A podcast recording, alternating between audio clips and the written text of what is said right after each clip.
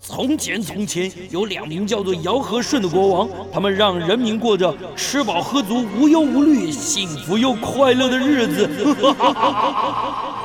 欢迎来到我的超级玩乐大帝国，在这儿，你可以轻轻松松吃喝玩乐，安逸享乐，快快乐乐，带着你那吃遍天下的樱桃小嘴，准备好你健步如飞的双腿，跟着我尝遍所有美食，玩遍所有国家吧。嗨，哎欢一百一十年，民国一百一十年一月二十四号，欢迎大家来到九八新闻台《超级玩乐大帝国》的节目，我是主持人姚顺。我们今天第一个小时跟大家聊的是去国外去度假，虽然现在国门不开啊，因为这个疫情啊，感觉起来有一点点的这个，因为国内本土案例增加啊，然后有一点点疑似这个医院的这个感染啊，所以大家一样，这个国门没有办法开，边境管制没有办法出国，但是没有关系，我们可以透过节目啊来认识一下异国的风情，然后等到解封以后，我们可以好好的掌握这些资讯呢、好好去度假。我们今天要聊的地方是哪里？是突尼西亚，是北非的一个非常热门的旅游国家。这几年其实去突尼西亚玩啊，有几种不同的方式，一种是当然是透过这个旅参加旅行团，还有去北非啊，还有透过游轮的方式啊，因为有些人在海外登上游轮，然后然后开到这个北非去啊，开到突尼西亚去玩，大概是这两种方式。当然，也有非常多的人呢、喜欢这个自由行、自助行，然后到北非去玩。那突尼西亚是在北非里面啊，相对是这个比较热门的国家。那突尼西亚到底应该怎么玩？有什么样的风情呢？资深的百夫长的资深领队啊，专业领队啊，他出了一本书，叫《怎么就到了突尼西亚》，很厉害啊。就是坐在我旁边的风瑶，啊徐风瑶，他出了这本书，他去过大概快五十次的突尼西亚，一年之中啊，曾经有一次一年之中啊去了九次啊，所以对于突尼西亚非常的了解，所以我们今天把他请到我们现场来，跟我们来聊突尼西亚。你是专门带中东的，对不对？对，没错，北非有几个国家？五个哪五个？啊利呃，先从右边最靠一进那个中东这个区块嗯的埃及、啊利埃比及亚算是中东啊，哈，对埃及、埃及利比亚、利比亚，然后突尼西亚、突尼西阿亚、尔及利亚，阿尔及利亚然后还有所谓的摩洛哥。摩洛哥那实际上有一点边陲的，可能就算是 Mauritania 啊，不，就是那个西属撒哈拉。对，最近有一些那是个国家啊，那算是一个争议带了。对，就哎是因为阿尔及利亚需要石油的出口港，哎那它要从那它属于隶属于哪个国家？呃，现在最近自庞贝奥下台之前，他说那个是属于摩洛哥的，嗯，对，但实际上国际上的认定是那是一个可能会独立的区块。那所它以到底再讲一次，那个地方叫什么名字？西属撒哈拉，西楚撒哈拉。西班牙属地的撒哈拉沙漠，所以台但湾要有人管理呀、啊，所以以要不然前那里的居民怎么办所？以以前是西班牙嘛，嗯但后来它就变成是。因为西班牙人逃离了嘛，嗯所以我们的三毛才跑到加那利群岛去嘛，嗯否则她之前那三毛是住在西属撒哈拉，因为她老公是开那个磷矿的那个工人啊。嗯嗯，嗯、那所以在这样的一个状态之下呢，呃，撒哈拉的殖民母国消失了，那变成是说三个国家想抢摩洛哥，因为那有磷矿的价值，嗯嗯所以它是我的。那毛里塔尼亚说，诶，那文化上是我的，因又为多了一个国家，对啊毛里塔尼毛里塔亚。他他也想要有，那因为实际上磷矿是有价值的，譬如说嗯半导体也是需要磷矿的。哎，那阿尔及利亚是认为它的石油出口港不能只单纯的是从 Oran 那个城市出去，那样很容易被英国封锁，所以它必须要拉到大西洋岸边有一个石油出口港，所以它一直在支持他们的那个呃，不是，那独立现在谁在管理？或嗯现在 那那里实际上老百是姓不摩是洛哥管理，现在是摩洛哥管理，但实际上它本地有一个反对运动，那个是阿尔阿尔及利亚在支持，对，所以实际上状况是这个样子。可是那那样在那边生活的人民不是就很辛苦啊？呃，不会啊，因为摩洛哥极力要拉拢人民嘛，嗯所以摩洛哥会想方设法的来去讨把好他们把把学校盖好，然后然后医院盖好，电拉进去。那那些人民也就自己觉得是属于摩洛哥了啊。呃，对，当然是一部分的人。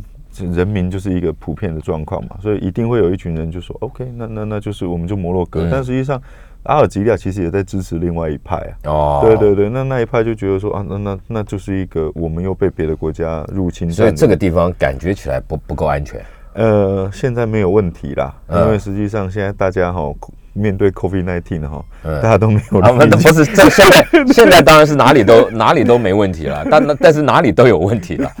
那现在现在要讲的是说，好，假设今天在没有疫情的状况下去北非玩，嗯最热门的呃，我是相信三还个国是家，呃呃，第一个就是毫无疑问是埃及啊，还是埃及，埃及实际上是有着法老历史的。嗯，那再来另外一个呃，另外一个国家就是 Morocco 摩洛哥，摩洛摩哥，洛哥大概在所以摩洛哥排第二，摩洛哥排第二，摩洛哥的进展速度非常快。摩洛哥大概在二零一九年 COVID 1 9的那个的那一开个始年度，它嗯大概已经做可以做到一千万的观光客了，相较于 OK 埃及可能可以超过。哦，如果它好的话，可能可以超过两千万以上。那啊，那突尼西亚的状况大概就是说，它大概是排名第三名，因为其他另外两个国家不需要石不需要靠观光，它自己本身有很强大的石油资源呢、哦利比亚跟阿尔及亚，所以他们这两个国家不靠观光。另另外两个国家利比亚跟阿尔及利亚不必靠观不光，必所以靠他观们也光没有在推观光嗯，。阿尔及亚大概一年两万个，哦那利比亚你敢去就去吧。那像像台湾人是大概在二零零九年之后，我们就再也没有拿办法拿到利比亚签证了。敢不敢去是一回事，值不值得去是另外一回事，值不值得去？利比亚吗？嗯，利比亚的话，它的南边的沙漠非常厉害，它是沙漠嘛，还，嗯这个沙漠跟那个沙漠不都是沙，还有什么好看我？我认为撒哈拉沙漠是有一个一个一个有一个味道一个一个一个程度在的，就是像譬如说我们哦喝酒一样，啊喝酒一定是哦越喝越深的那个状态。你上去沙漠其实也是这样的一个感觉，就是一刚开始你只要看到沙，你就好棒棒，但实际上哎不会，我不会，不会哦，我也我也好害怕。好害怕哦。那个那个，我们晚一点聊。但实际上，在第第二次去的时候，你就会觉得我一定要有一些不一样，不是看到沙就好棒棒，我可能要看到就是啊更高的沙丘。等到你玩到利比亚或阿尔及利亚的那种沙漠的时候，嗯哦天哪！那个是我们带你跟着原住民，就图瓦雷格人哦，直接在沙漠里面走个三天四天，史前壁画，嗯，大概不是不是七万两千平方公里吧。走个三天到五天，哦他是真的没地方玩了，是吧？哦，还真的有。可是出来的客人哦，没有哎人有意见的，每一个人走路哎，不是走了，就吉普车走，你坐了。哦，我以 为我以为我以为去，不是因为我为什么会这样讲？因为好像有一些 EMBA 的哦，他们都要去，哥吧，哥八、哥九啊，哥嗯十一、啊，对，都要在那那。边都要走哦。是是是是是，那那就是自跑啊我自我实现的一种过程嘛，对不对？对对，但但真的你会觉得你出沙漠，你真的很不一样。我必须得这样说，而且我觉得沙漠的精神呢，像我在撒哈拉那么久，我认为沙漠有一个很强大的一个一个精沙神，漠精神，那个精神很重要，就是隆美尔精神，嗯，诶、那个在利比亚哈，嗯 对，那个重点是说，嗯，你不会放弃你的队友，啊，这么严严肃啊！对，因为你我在沙漠迷路过四个小时，你呀、我就是害怕这个事嘛。是啊，说我在沙漠是没有没有标示的，没有标准的啊，所以实对际上任何状况你都会遇得到，但所有你遇到的状况都是你沙漠的回忆，所以我遇过沙尘暴，大概就跟台风一样的风速。然后你站不住，然后所有的人都跟看到鬼，然后前站不住，对，然后后面再闪电，撒哈拉沙漠下雷阵雨啊，好那有没有棒啊！拍照啊？那个那个画面一定很 shock 啊，很震撼。哦那时候光把人带出来就没力耶。你那你不行啊，你又不是在地人，你一定要有在地在我地们有导在地，我游。们有在地人，那所以他不慌，他他他也没时间慌，因为我一直在下指令给他，所以那个时候我们大概从一个一百二十公尺的斜沙丘斜降下来，一百二十公尺比一零一大楼还高啊，没有啊，一零超过啊，超过啊。呃，一百二十公尺大概三四十层楼高的沙丘。 OK，然后对然后斜降下来，呃，你们在上面啊？我们不在是最上面，呃我们不是那个沙就崩解了吗？没有啊，没有啊。那个，那个沙漠，那个沙的下面一定是有一个岩石的地形，所以那个沙在才能覆盖撑上住才能嗯撑得住嗯这么高的一个嗯一个高度。然后然后风暴来了，风暴来了，我们就斜降下来。怎么斜降法？滑。嗯，沙丘一定会有一个零线，对不啊对对？对对它旁边会有一个坡度嘛。对，那怎么下来那？坡度的话，实际上，呃，在爬我们不会爬那个坡度，我们会爬那个零线上去比较好爬。嗯嗯，那我们就从这个坡度斜降下来，什么叫斜降？那是斜一个降下来就什是么斜降下来就是说是齁连滚带爬的意思。呃没有，我们在沙漠混久了，我们其实都可以告诉你，下沙丘是脚跟深踩沙丘，嗯，你会很快就下来，就像你就像一根一根柱子一样，直接一脚是直接插在那个要不要拔？要脚还是要拔嘛？这样对，吧但是稳。但是你如果是脚掌的这样子下去的话，可是你会那个滚那个那个心理压力很大啊！我后面有人，我当然心理压力超大的。你怎么可以走在前面呢？你应该我是压阵领队啊！那谁压阵啊？哎你你四十个人、三十个人去，没有没有没有，结果你没有在最前面，到最后回头一看啊，怎么只剩三个？所以实际上哦，那个时候我们有一组 team 是在沙丘最底下的，他压着。嗯所以实际上有一群人，他根本不上沙丘，他们就跟着这一组 team，、哦他就看帮你算对数绵羊，对，那我们这一组 team 上去的大概有十个，所以我那一次是沿着这个林线先把人先捞下来之后，然后再斜从这个斜坡下来，然后我们走到那个，哎、我的吉普车，其实认真说，时间二十分钟，但我我认真说，那是我人生当中最漫长的二十分钟，吓死了！吓死了。但实际上回到饭店之后，开始狂风大雨，气温骤降。那一次哦，会降温啊，会降温，因为封起来了，所以回到沙回到饭店的时候，每一个人都了解了这个沙漠精神，就是说你不可以放弃任何一个人，每一个人都是互相帮忙的。所以 E EMBA 那个哥八、哥九、哥十一，它除了一种身体上的一种历练之外，它其实是做那种团队啊建造非常嗯重要的团一个队建立 team building， team building 非常重要的一个一个关键。所以，但是他也不会碰到这种状况啊，呃，最好不要碰到啦啊。，沙漠，呃，这我觉得你在经营企业一样嘛，你怎么知道你未来一定是顺风顺水的？就像我们一样啊，我们也不知道有来个 COVID nineteen，所以企业主永远要有这种能力，就是说你在面对到问题的时候，其实是要去考验企业主解决问题的能力。沙漠真的很危险啊！是沙漠沙漠其实早上或是两个钟头前你回来就已经整个路线都不一样，都找不到了，那就是我另外一次的经验，因那一为次，风会改变它的那个，没错，对不对？没错，我我上一次样态。我上一次在在在突尼西亚的沙漠里面哦，就是我们当然是非常有经验的人进去，对，但实际上还是坐有吉可普能吉普车坐吉普进去车进去，但还是有可能有一些些错塞的状况出现。那错塞的状况就是说，就像老大哥讲的，那个风会改变沙丘，对，所以那个走的那个路径，啊那实际上就会会不一所以它样。还是要靠卫星定位嘛，对不对？来辨别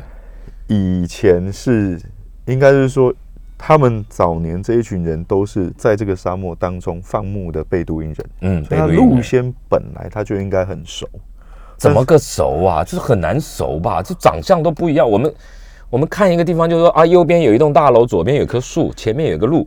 可是沙漠里面不是嘛？沙漠风一吹，这个全部都变了，所以实际上哦，这就是我们都市人就会，迷向。这是我们都市人哦、嗯的认知啊，嗯就我们必须要靠这样的一个建嗯筑，嗯嗯嗯但实际上贝都因人他们是怎么沙样漠认？民族可以靠山、靠太阳、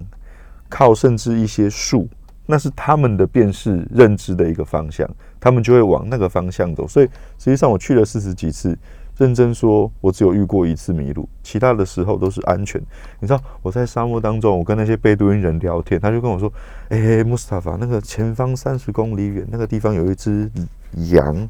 走过去，三十公里，三十公里，他的他眼睛看见了他看见，然后我想说，拜托，我连一公里我都很困难。不是不是，这这这我也会啊，我也嗯可以跟你讲，你你叫什么？你他刚他们刚叫你什么？Bestafa Mustafa， Mustafa，对对对， Mustafa，你看啊，那里一百公里啊、那里有一只苍蝇。哎，我那告诉你，哎，你也不可能跑到一百公里外去抓那只苍蝇给我、但啊实。际上哦哎，我们必须得说，那个就是沙漠民族他们生存的条件，他们真的是可以做得到这件事情的。对，那个不是于谦，我也当然一刚开始我也是很怀疑，我说怎么可能？对，那譬如说我们后来有对一你也没有去求证，然后三十公里开外有一只绵羊，有一只山羊，是就跟我讲一百公里那里有一只苍蝇一样。好，我们进进一段广告再回来。来，我们继续跟百夫长旅行社他们的资深中东专业领队啊，徐凤瑶聊突尼西亚，聊北非啊。他，你看他对北非熟到这样，出了一本书啊，就怎么就到了突尼西亚。上个阶段我们花了一点时间呢、当然也透过风瑶的这个解说，我们知道原来北非沙漠在北非里面是一个很重要的观光旅游的资产。那当然了，去沙漠旅游会碰到很多未知的情境，但是风阳跟我们讲，这个反而可以激发我们很多的很多的这个团队建立也好，还有这个人生中得到很多新的体悟，尤其是人与人之间的关系，可以透过这个沙漠的这个走访沙漠啊，建立了解到人相互扶持的重要性。好，沙漠是很重要的资源，我们接下来就透过风瑶的解解说来让我们认识突尼西亚。来，因为今天有带了图片来，好，来哦，姚大哥。那所以我们刚刚讲到，突尼西亚就是在这个地方，它其实是北非最小的一个国家。这里到底有几个国家？吓死人了！你这这个图好有趣哦。对，这个图就是用它这是嗯的什？么？这是什么岛？这是非洲，就大非洲这。是大非洲。嗯所以实际上，这用它的国旗去给它画出来的。嗯，所以这个是埃及，这个是利比亚。利比亚然的后国旗好这个怪，好特别。哎，它现在已经快不是一个国家了。 嗯，然后这是突尼西亚，然后这是阿尔及利亚，然后这个是那个这个摩洛哥。嗯，对，所以实际上这是哪里？这个是苏丹，苏丹现在又哦被切，苏丹这么大对，苏丹又要再被切。苏丹这么大，是啊所以，黄色这一块，这得这得应该是马里哦，啊，这得嘞。这得应该是刚果。哎，这怎么跟我们好像？这个呃青天白日，不这呃嗯这个青青天黄日满地红。这边应该算是那些是是什么什么？哎、这个是这个是纳米比亚，这是哦纳米比亚哦对，一个德国人曾经殖民过的一个一个地方。 OK OK，对，好那，所以这个有有有这个新月星星的，嗯，这都是以前鄂图曼殖民的土哦，统治都都会有这个新对月都都有，这这个也新有月新对月你看，它有这个也新有月新对月，这对哎，这都是哎，对，所以它都被奥斯曼殖民过，所以突尼西亚是在这个小小的地方，对，但实际上在上古史的时候啊，那其实整个地中海控制地中海东向西的一个路线的，实际上就是西西里岛跟突尼西亚，所以你看啊，坐游轮就从这里往这里嘛，没错，没错，对不对？对？对，嗯从西西里上船，或者从从意大利利、的，罗马上船，对不对？对然后就往这里开就过来对然后了它，就而它只停一个点。对，那所以游轮的这个部分，你就只去看一个突尼斯一个一个老城，就就突尼斯的一个蓝白小镇，我们等一下待会对会介绍。对，但我们现在我去讲过哎，我去过，真的我去过突尼西亚，，哇，那嗯那就是但是很浅，很嗯对，嗯那实际上我们就来介绍一下突尼西亚。对我来说，嗯呃，姚大哥去的地方应该是这里，就是 c i l i b u s a i 嗯，蓝白色的一个小镇嗯嗯。实际上，所以我说，各位听众朋友，如果你们没有办法想象这个国家的话，我希望你把突尼西亚想象象成几个颜色。第嗯一个颜色就是蓝色，蓝所以色，蓝白色的小镇。但这种蓝也不叫土耳其蓝，对不对这？个蓝实这个际上是一个我们叫做安达卢西亚精神的蓝。实际哎呦上，这一这么群深啊这一群人哦，实际上一四九二年被那个所谓的天主教的呃西班牙赶出来，嗯，所以犹太人、摩尔人、博博尔人、穆斯林啊，反正全部都被赶出来就对嗯了。所以这种蓝实际上源头是犹太人，啊，对，这个白其实是穆斯林的所谓的象征纯洁的白，所以这个其实蓝白的结合是一个我们叫做安达卢西亚精神的一个一个一个。可是这个。很多地方都是有很多岛屿上都是蓝与白嘛，但实际上那个文化背景不一样。譬如说，希腊的蓝与白是白是它要反射嘛，蓝其实它是早年对抗土耳其的时候啊，嗯它是一种反抗军的那种秘密的一个颜色，就真的假？可是问题每一家家户户都是个蓝，啊，它慢慢就变成了一个传统。然后他们的那个门上面都会有一些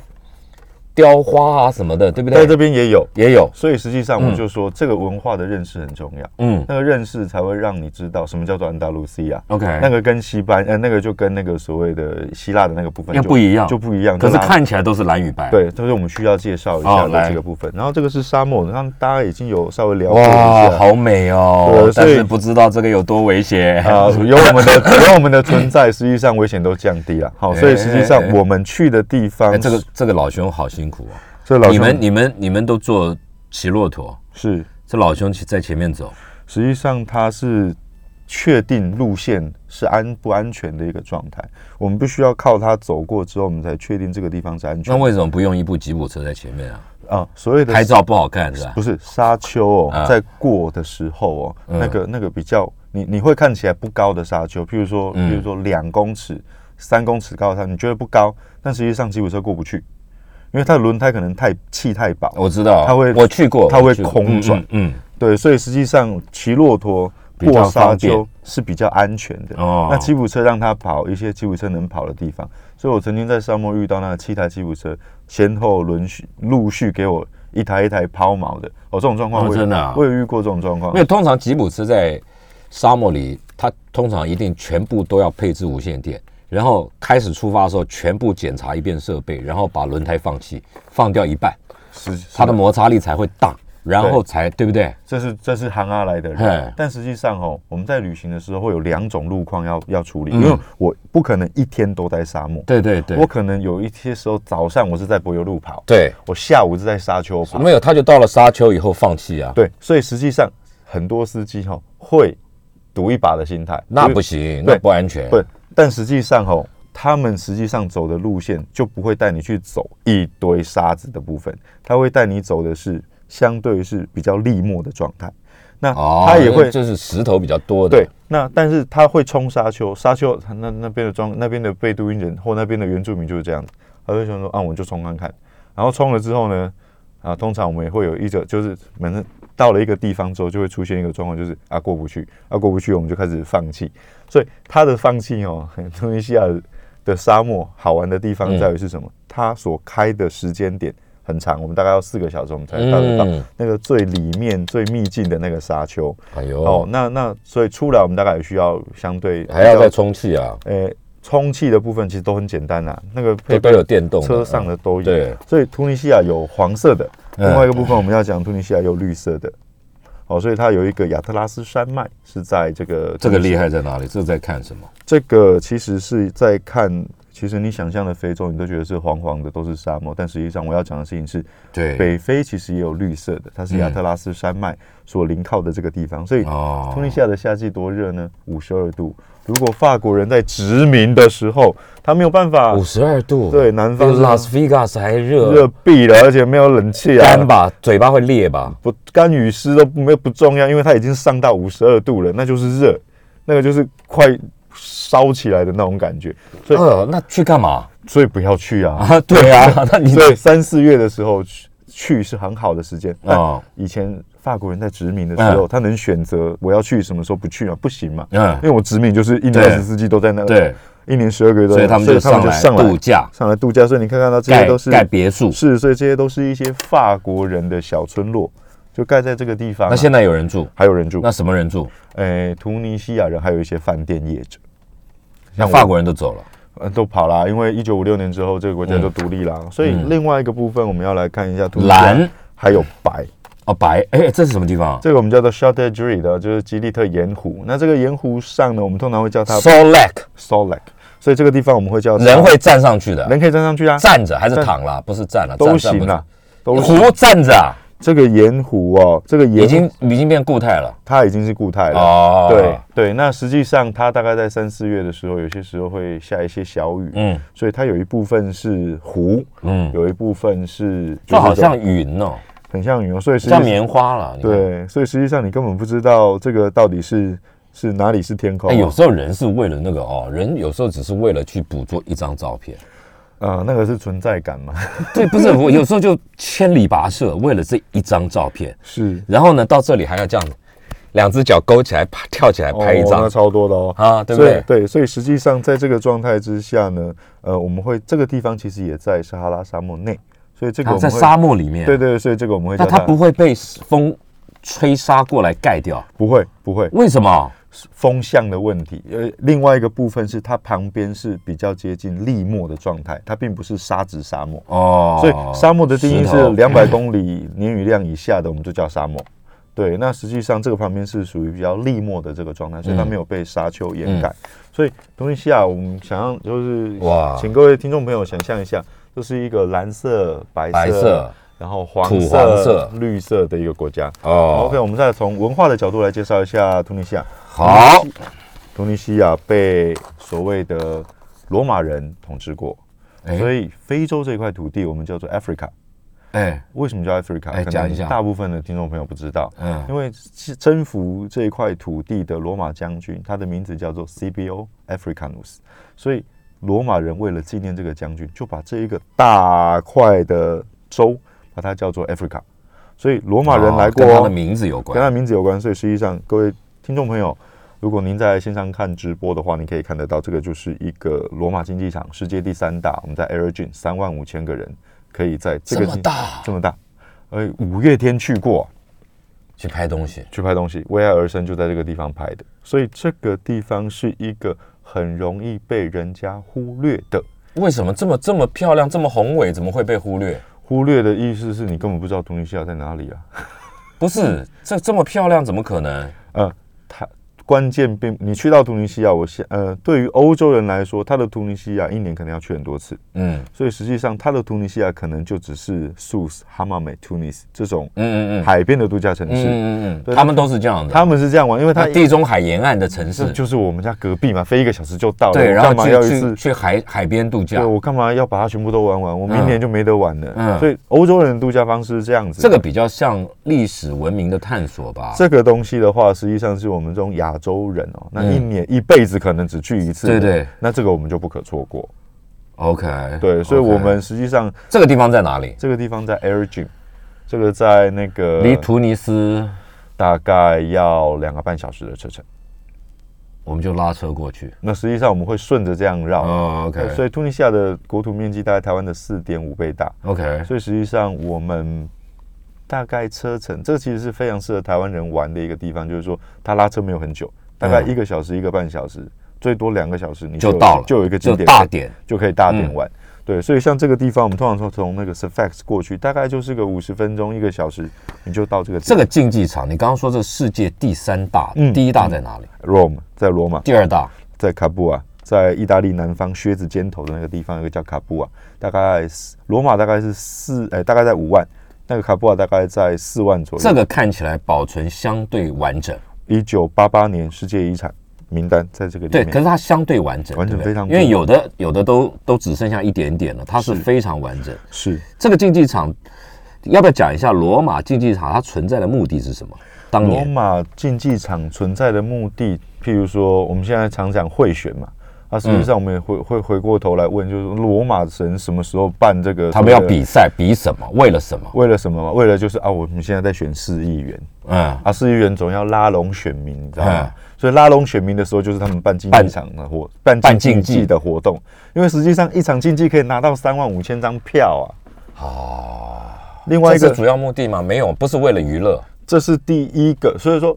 办这个总要有钱嘛，嗯嗯，谁出钱去买动物，嗯嗯，那一定要有一些你要选市议员的人，嗯你去你去你去招去揽这些节目，去张罗对，去张罗这件事情嘛，那去那总嗯去总啊，那另外一个从罗马皇帝的角度来谈，像 Nero 尼禄，呃，尼禄他讲过一句话嗯，就统治罗马就像统治一群暴民一样。啊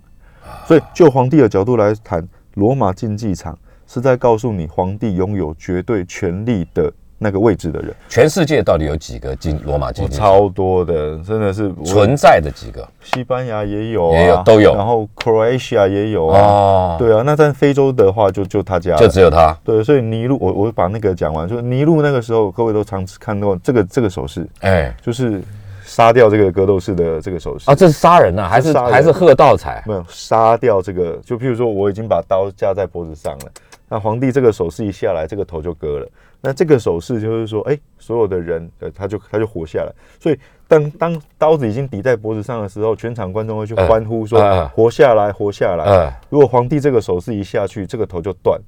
关键就是什么？哎呦皇帝在告诉全场观众。我才是拥有我决定说我我说说了了算算，对对对。那实际上全场观众如果说哦，都活下来，活下来，嗯哎他也顺势让他活下来。这个就是得拉明星拢三万五千个人的明星，所以这是一个政治操作的工具啊。所以罗马竞技场是运动政治学，不是，那竞技场里面为什么还要把人架上去砍头啊？不是啊？不是格斗吗？啊，嗯打一打总会有输赢嘛。嗯啊，，我们两个砍，那不那那那就我就输不是，了那我神经病，我去参加这个比赛干嘛？到最后我输了，我还要被砍头嘞！哎，实际上很多人我笑哎、很哇多时候我运动员呢、运动我只是去比赛，怎么会到最后变砍头？实际上哦，这我样笑哎、哦，是啊，哦，实际上罗马时代的这样的一群那算算武士哦，勇士哦实，际上有一些看过《神鬼战士》，有一些啊人实际上是奴隶，他是被人买起来的，被人埋起来打仗的，被人打架的训练的。所以这个是没罗，没道理啦哎所以这个是罗马那个时代的游戏规则。啊！对，所以实际上豢养这一群人，实际上诶，你买了这些奴隶，让他训练成功，诶，他是一个百战百胜的，你就是洛杉矶湖人队呢，你可以赚到很多的钱呢。我比较喜欢勇士。 好我们进一段广告。 来，我们继续跟百夫长旅行社的资深专业的中东领队聊突尼西亚。这个徐峰瑶他很厉害，他出了一本书啊，专门谈突尼西亚，怎么就到了突尼西亚了？前面我们花了一点时间来谈突尼西亚的大概念，因为很多人对突尼西亚就是直接想到的就是沙漠，然后颜色只有那种土黄色，因为沙漠，然后有很多陶罐呐、那那种感觉。其实不是啊，突尼西亚照风瑶给我们今天带来的，你看有蓝色、白色、绿色，还有这个土黄色。然后观光资源也不只有沙漠，里面有这个度假的山庄哦，在山上啊，然后有这个呃沙漠的景观，有很多好玩的东西罗马竞技场，有罗马的历史。哎，接下来我们继续聊，还有还有什么？嗯， OK，实际上来还到哎你还带我们去看哪里？好，我们来看各位看啊、伊斯兰文明。对开软，实际上这个清真寺或这样的一个伊斯兰的进入的历史哇，很早好，雄伟哦！大概在六七零 AD 左右。那实际上，各位听众朋友，全世界大概只剩下五座哈，就是伊斯兰刚开始来到这个世界就存在的清真寺，全世界大概剩五座啦，麦加、麦地那。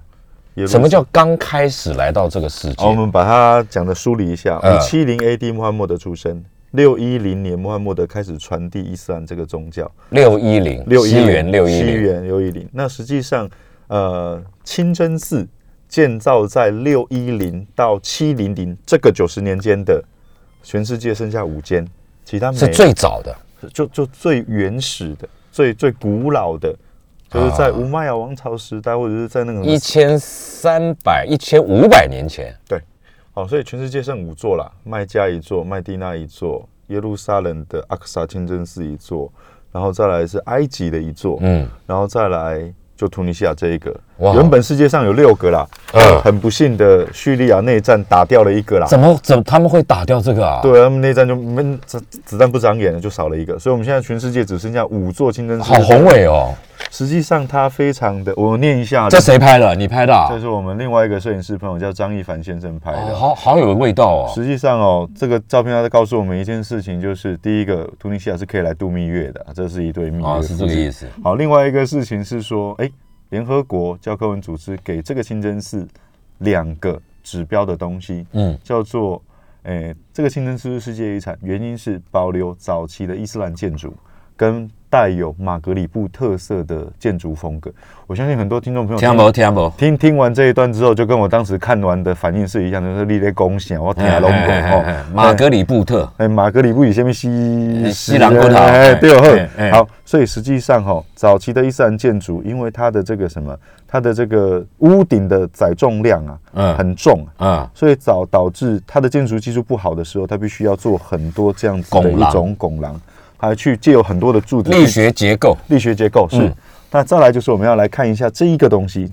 这一个是那个马格里布式的换拜楼。所以，譬如说，像我们去过很多伊斯兰国家的朋友都知道，像土耳其的一换天拜要楼五，次嘛？对，土耳其的换拜楼是尖塔式的，像尖毛的；埃及的换拜楼是三层不同结构的哦宣礼塔。在我们的北非，在突尼西亚、在阿尔及利亚、在摩洛哥，换拜楼是长这个样子。没有统一的制，没有同一的，各地方有各自发展的特色。但为什么为什么整个摩洛哥、阿尔及利亚跟突尼西亚都长这个样子？为原什么因是源头全部都来自于开罗湾。哦当时早年有非常多的这个留学生呐、嗯他们没有办法到麦加、麦地那去留学，所以实际上他们只能够来到当时最大的宗教城市、宗教城市就是开罗尔。所以他们来这个地方学习宗教知识之后，带回去宗教的知识，他们也带回去建筑啊。所以实际上，所有的伊斯兰的在西北非的源头，我们可以说这来自于这个城市，这个城市我们叫做开罗尔，所以它也是非常具有伊斯兰。请问，一下，嗯，这是一个广场是吧？这里对，因为这个广场这里只有一个膜拜朝拜楼，那这个这个地方只有这样子，还是它被毁了？没有，它是一个一个立面体的一个状态，所以我嘿们可以怎么看看起来它这里呃一下啊呃这里只是走廊而已啊，都是廊而来已，。所以我们先看，我 们先哎对就对我们先用这张对比，我们先用这张图来先思考一下，它有很多的柱子，所以对它的室内空间是不够的。嗯所以它必须要有很多的回廊，还有它一个中庭的一个大的一个广广场它才容纳得下这么多的穆斯林，他在需要礼拜的时候，他来做礼拜，所以这是一个礼拜的空间。嗯嗯，嗯对，，所以它这样的一些长廊的的设计，实际上就是要去支撑起一个一个建筑群的一可个。是上面都没有东西啊，你看，它只是一个廊啊，是上面没有东西的原因是，这个才是早期的伊斯兰建筑特色。那他它们它当主建筑在哪里？它的主建筑呃，在在后面在这个地方，也就哦，是在这个地，那个是它的那个朝拜的麦加方向面，米哈拉一个大教堂，一个大的礼拜的一个一个一个空间。一个哦，OK 那通常能做到这个地方的，大概都是 V V I P 了啦。哦对，，才能进去才。能进得去。对，哦，清真寺，嗯，清真寺那就清真寺了。对。那所以各位呃各位听众朋友，你可以看得到这张图哦。早期的穆斯林来是一个军队的一个状态，嗯，所以实际上他没有带工兵，他也没有工兵连，他就是诶、我们就来是到。部队。对，我们是部队啊。我们来到这个地方之后呢，我们要建立两个呃所谓的指导中心。第一个就是他们还会盖房子欸耶，呃，对，所以第一个就是宗教上的指导中心，所以要盖清真寺；第二个就是盖这个所谓的呃行政上的，那是另外一个部分。所以我这个房子要盖，我需要廊柱怎么办？没有没有那么多柱柱子怎么没有那办么多时间去也盖没有搞水柱泥，对啊，对怎么办？那我们就去搞罗马人的，我们就从罗马人家的拿过来拆啊！拆啊。所以实际上你看这根柱子拆下去，发现哎。下面好像太长了，我们就把它砍掉，有没有是这样子哦你。没有看到，你没有看到底座啦，哦这根柱子放下去，发现哎好像，哎你好像不够长哎，欸你不讲没注意到。对，你不够长，那我们再哦你加看一下。啊这个是有座子，对，这个是没有的，是的，参差不 齐，是这样弄啊，是这样，八百一十八根柱子，基本上没有一根一样的啦。去所以拆别人的，拆别人的所以那好，那那那个那个那个那个那个柱子本来长在哪里？那那个叫那个那个罗马的毁了，罗马人回啦，或者是那个不是我，那我现在是征服者，我现在是讲话算数的人，嗯我就拆了你的来我的，所以。杨顺大哥，我不我不夸张哦，我在嗯曾经在这个里面找过两个十字架，真的假的啊？你找到啊？我找到，所以哎是呦，那那那你你没赶快去登 录哦？我干嘛登录？那是人家导游跟我讲的， 啊呃，所以实际上你很少看到有一个清真寺里面看得到十字架的啦，不太可能不吧，太可能嘛。啊，哎但但问题是什么？问题是我去拆人家的啊、这就是历史，啊，人家就是人家就是原本是教堂，他也没没注意他到，也没注意毁他，嗯对啊，就就拉下来，然后就放上去啊，发现哎呦这么高啊，哦没有也也也也抹不掉、啊，反正就是历史的一部分就放着，所以某种程度上好厉害哦伊斯兰它其实也没有那么对于基督教很敌视，说我一定要把你抹掉、哦。嗯，如果真的对你很敌视的话，当然你是没时间呐，一一千五百当德杰摩西干呐，你也没没垮掉啊，都是后人这这这些年才被你们这些导游领队发现的哎不吧？可能。它一它代表的事情是，其实伊斯兰也非常尊重基督宗教的，啊他们也认为那个耶稣是我们先知系统的一一个，所以实际上那个没有什么好回教，所以这种包容性才是我们在这个清真寺当中要要去得体到会的启发。对对对对，嗯那、那不是说我们一定看到，哎、符号博学想聊聊到学台那啦，啊这里这里啊这这里 Berber 啦，是下面啦，我们英文当中的野蛮人英文叫做 barbarian，实际上 barbarian 这个字来自于 Berber 这个字，博博尔。波伯人。那是嗯、那关键是什么呢？关键就你是这样讲，人家是这这这历经风霜的老人，你就说人家是野蛮人，没有，那不是我讲的，那是希腊人讲的。因为以前有一个叫亚历山大，我通常都叫他亚历山小了哈。对、嗯， 对，那那个嗯这样的一个亚历山大，他征服了世界之后，有一群人开始跟着他一样生活，一一起生活的，那我们就叫做希腊化的人。那所以那个就叫文明人。那只要不过希腊式生活的，就叫野蛮人。所以我们也是野蛮人啊，我们也是 Berber 了哈。你啦，不是我，跟我有什么关 系？对，我们都 Berber 哈。嗯所以这个波波尔人才是北非最原始的原住要民。到哪里看啊？哎呦，在他的东南方一大堆啊。应该不多了吧，慢慢。呃，我们跟大家报告一下，在北非、西北非的这个状况，在突尼西亚的波波尔人的人数大概在二两 percent，在哦阿尔及利亚的波波尔人人数可能来到三十哦不四，不是，那他们没有没有改变生活方式吗？呃改变，但实际上拥有自己的语言，拥有自己的历史，嗯拥有自己的传统的的的的生活风格。对，所以实际上这个才是我们在北非、西北非比较会在意的这样子的一个。这像原住民啊、这是原住民，所我以们再进一段广告了，待会儿回来。嗯，来，我们继续跟资深的专业中东领队啊徐峰瑶聊突尼西亚，聊北非啊。这个凤瑶出了书啊，怎么就到了这个突尼西亚？他对突尼西亚非常熟，去了快五十趟的突尼西亚。当然了。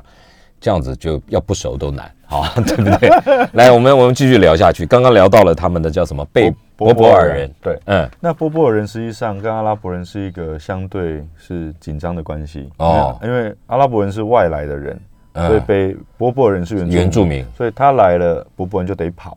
嗯所以通常没有办法。共融哦。呃，一刚开始是了，嗯嗯，哦，一刚开始是，所以实际上到最后呈现的一个状况是什么？在突尼西亚的状况是，波波尔人住山上，啊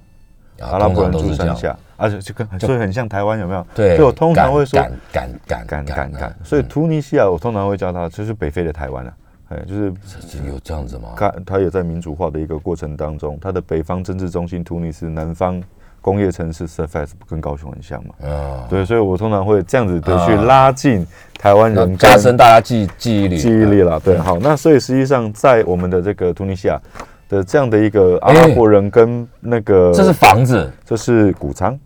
谷仓，嗯，好。放稻谷的，嗯，好，我们就来解释一下下，这个我们叫做购法，这个是谷仓。那对于对博博人来说，你必须要跟山下的民族做一些交易，山下的民族可能也必须要跟山上的民族做交易，所以怎么样，就来到半山腰的这个地方。所以这样的一个谷仓，大部分都存在在这个半山腰的这个这个地方。那阿拉伯人跟博博人在这个地方可以做贸易，所以这边有一个大的这个广场，那个嗯就是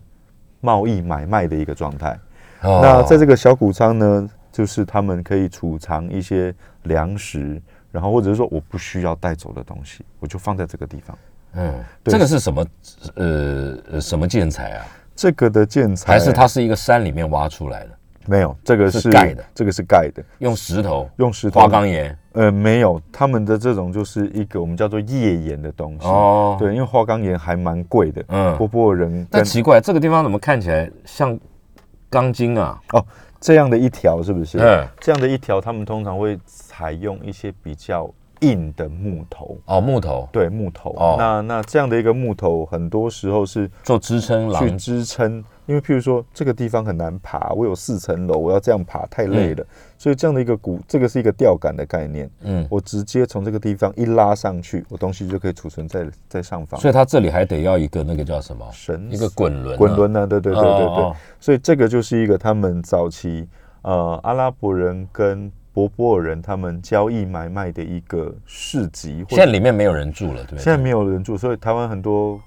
朋友很可爱哦，嗯看到这个东西非常可爱。在重点是在其他的国家基本上没有看没有过的。嗯，对，那这样的一个东西，他们台湾的朋友就说：“哎、我们来盖胶囊旅馆。哦 对，然后说台湾的朋友实在非常有那个商业头脑。嗯，对，那这样的一个谷仓实际上也在慢慢消失当中。为什么原因是拆在他们拆掉？不是在风法化，在法国人殖民的时候，这个谷仓它其实是很常是一个一个四方体的一个状态。嗯，对它那是封起来的，所以很多法国人会觉得，哎、那个地方好像很容易当城堡。然后你跟我们法国哦人好像也是有一个反抗的一个一个状关系在，嗯所以他们就用这个空投啊，就用炸炸弹弹就把它炸掉。哦所以实际上这个地这个东西实际上也很少见呐、但我们在突尼西亚越来越少。越来越少，大概就剩四五个，但。在突尼西亚比较有，你在摩洛哥跟阿尔及利亚哦，就认真少说了就就就少很多。啊，这嘞，这哦，这就是马特马塔啦，马特马塔哦，实际上各位星际大战的朋友们，星际大战拍电影在那里拍啊？，对，在就在这里拍的。这个地方的年雨量也在两百公里以下，所以这个我们叫做高原型的沙漠，这是气质气呃地质的一个一个这个不是沙了嘛，都已经是岩块岩了。块。所以很多住在美国的朋友去那去跟我去突尼西亚的时候，他说啊，这就我们的 Arizona 嘛，有点像大峡谷。对对对，所以这个就是一个在突尼西亚的 Arizona 那种砾漠高原型的沙漠这样的一个感觉。所以实际上，哎，老大哥，你帮我们看一下，啊嗯，来这来，边有一几个，这边有几个房子啊，这里吗？一个这里吗？一个这里吗？一个，这里吗？这里这里这里都有。哦，所以你看，姚大哥很厉害啊，果然是去过突尼西亚的嗯人，嗯嗯嗯，他不会被表象所影响在到这。里面，这个是他们的清真寺，嗯嗯神住的地方没有人在住地下的，嗯，嗯所以姚大哥，你看他马上就可以看得出来嗯，他们是住在洞穴里的，对所以这个地方的博博人他住在洞穴里。哦，冬暖夏凉啊，哦，是那很多人会说，哎，那跟我们那个西北那个坑啊嗯一样，嗯实际上原则上是差不多，但这个的地方它也是博博人住的的的位置。哎，他们没有路哎哦，道路这走起来很坎坷哎。哎，有啦，现在有盖路了啦。那实际上很多观众朋友可能会很难想哦，象，啊这里面长这这样，这里面长这个样子啊，所以实际上哦，哎，现在没人了，有人还有啊人在生大活，概剩下三户左右，在收票的呃，收票两 户，哦啊，真的啊，一户跟一户就是医务管理 厕所，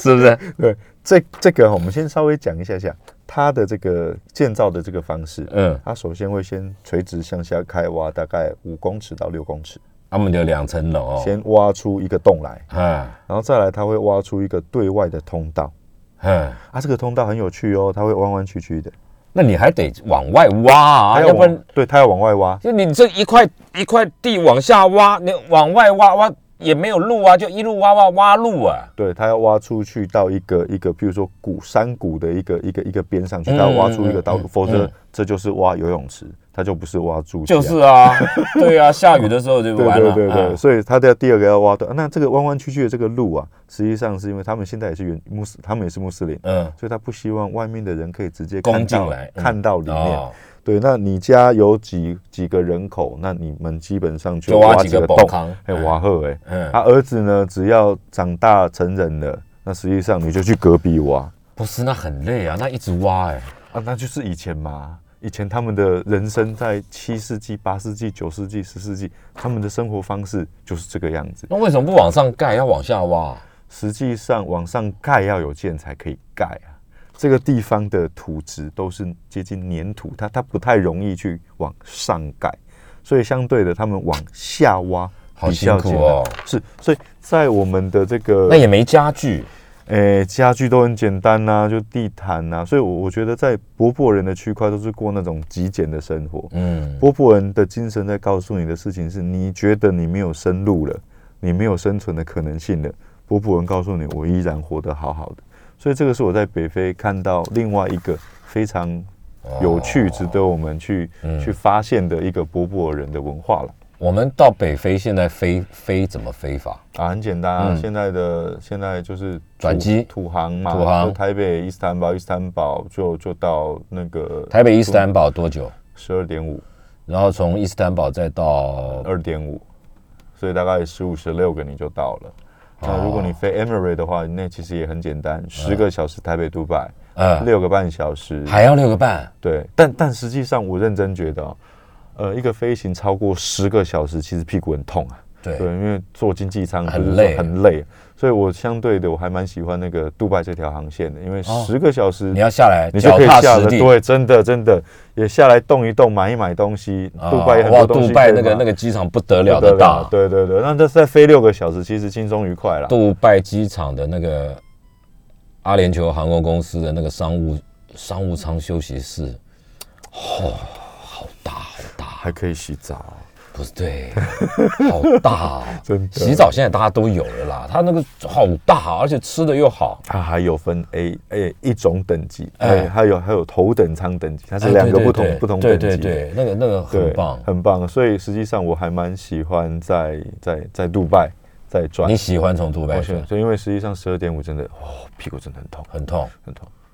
而且还要还要接啦啊，嗯，对，所以实际上北非的航线哦，呃，在在我们在做中转的选择的时候，实际上都比以前好太多了啦。哦，对对对，好、嗯好，听众朋友、观众朋友，我们节目时间已经到了，今天非常谢谢徐峰瑶到我们现场来，他是百夫长旅行社的专业领队。你如果想对突尼西亚、北非或中东有更多的了解，当然你可以去看看风瑶，他可能有他的脸书。然后另外，突尼西亚他有一本这样子的书，在介绍怎么就到了突尼西亚。我们今天谢谢风瑶到我们现场来，谢谢啊，姚风瑶，大哥拜拜，感拜恩拜。拜。